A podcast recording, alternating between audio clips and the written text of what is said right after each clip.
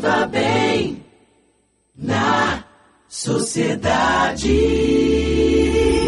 Há conveniências em trabalhar em casa, mas também há questões que podem afetar o nosso bem-estar e o desempenho, como os aspectos ergonômicos. A ergonomia envolve a interação física entre pessoas e o ambiente de trabalho. Nem sempre a nossa casa está bem adaptada para que a gente fique muito tempo sentado, produzindo, quem trabalha com computador ou qualquer outro equipamento. A gente vai conversar agora com o ortopedista, doutor em Medicina e Saúde pela UFBA e professor da UniFTC, doutor Eduardo Teixeira. Bom dia, doutor.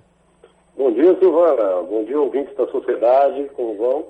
Tudo em paz. Doutor, a gente sabe que dor nas costas é um dos, um dos casos, assim, um dos itens, um dos motivos, digamos assim, é, de falta ao trabalho. E trabalhar com dor, dor nas costas, mesmo que seja em casa, também é muito sofrimento, né? É verdade. Na verdade, a gente trabalhar com dor é sempre bem difícil. E nós tivemos uma mudança com essa questão da pandemia na ergonomia dos postos de trabalho. Grande parte das pessoas passou a operar computadores, laptops em casa, né, com, em condições é, de uma relativa é, falta de conformidade com os parâmetros ergonômicos, ou uhum. seja, a tela não está localizada na, na, na, na área de visão ocular.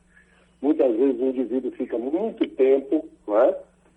na, nas reuniões e trabalhando direto no computador, e às vezes com altura de mesa, tamanho de cadeira irregular. Nós temos tido no consultório uma quantidade muito grande de pessoas que comparecem se queixando, né?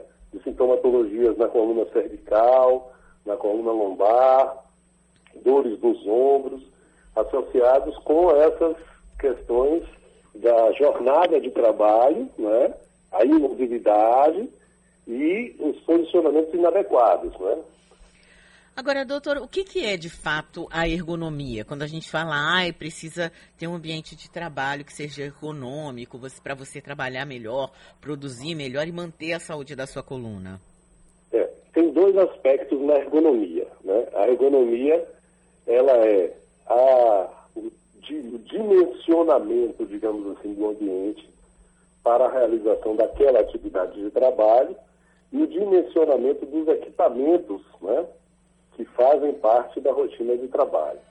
A gente falando, nós estamos falando de máquinas, estamos falando de computadores, né? então é, a, o posicionamento, tá certo, em que você se coloca para realizar aquela atividade, isso é ergonomia, tá? Uhum. E o ergo é trabalho, né? Nomos aí é o estudo dessa, dessa relação. É, quando a gente é, fala da parte interna do indivíduo, a gente também vê que para a realização daquele gesto laboral, daquela atividade de trabalho, os indivíduos também não se preparam muito para realizar aquele esforço de trabalho. Então, nós tivemos aí somatório de duas coisas. Situações pandêmicas em que o indivíduo desenvolveu atrofia, porque ficou restrito, né? Mesmo os indivíduos, a população carcerária, é estimulado a realizar atividade física por isso, por isso, para que não entre em atrofia. Então, o indivíduo experimentou atrofias segmentares, encurtamentos das estruturas e, junto com isso, uma sobrecarga do ponto de vista do trabalho cognitivo, do trabalho mental, junto com uma postura física inadequada. Então, a somatória dessas três, desses três âmbitos aí tem gerado uma quantidade muito grande de sintomas. O nosso corpo ele é preparado para o movimento. Ele deve se movimentar continuamente para que ele mantenha as estruturas em funcionamento. A imobilidade é muito ruim para o nosso corpo, o corpo humano. Agora... Nós somos caçadores e coletores, né? De origem. Agora, doutor, é, vale dar uma. Porque, enfim, a gente não está podendo ainda sair tanto, né? Tem pessoas que ainda estão fazendo o trabalho em casa. Vale a pena dar uma levantada de quando em quando para se movimentar? Como é, que, como é que a gente pode trabalhar isso? É, o ideal é em jornadas de computador contínuo, né, que a gente tenha pelo menos a cada 30 minutos né, um intervalo de alongamento. Eu tenho recomendado muito aos meus pacientes que modifiquem a postura, né, e em situações de atenção, que o indivíduo fique, por exemplo, reunião, estudo, ele aumente o som ou coloque um fone com fio mais longo e procure ficar de pé, se movimentar. Hum. Aproveitar aquele momento, inclusive, em que a cabeça está ligada na reunião, em que ele fique é, ouvindo e se movimentando, porque se ficar imóvel ou deitado numa postura ruim, normalmente vai ter sintoma no final do dia. E reservar algum momento do dia também para fazer um preparo físico. Exercícios de alongamento são essenciais. Quando a gente fala em preparo físico laboral, a gente tem os chamados exercícios de preparação, né, que vão fazer o indivíduo capaz de realizar aquele esforço, exercícios compensatórios, ou seja, que depois que a pessoa faz o esforço, ela deve realizar esses exercícios para compensar aquela postura que teve, e exercícios de relaxamento, né, que é um exercício onde você vai repousar aquelas estruturas que foram esforçadas no trabalho para que o indivíduo possa se recuperar e no dia seguinte realizar a nova jornada de trabalho. Agora, doutor, o que é que, é, é, a partir do momento que você começa a sentir, você deve prestar mais atenção e, inclusive, procurar um médico, procurar um ortopedista?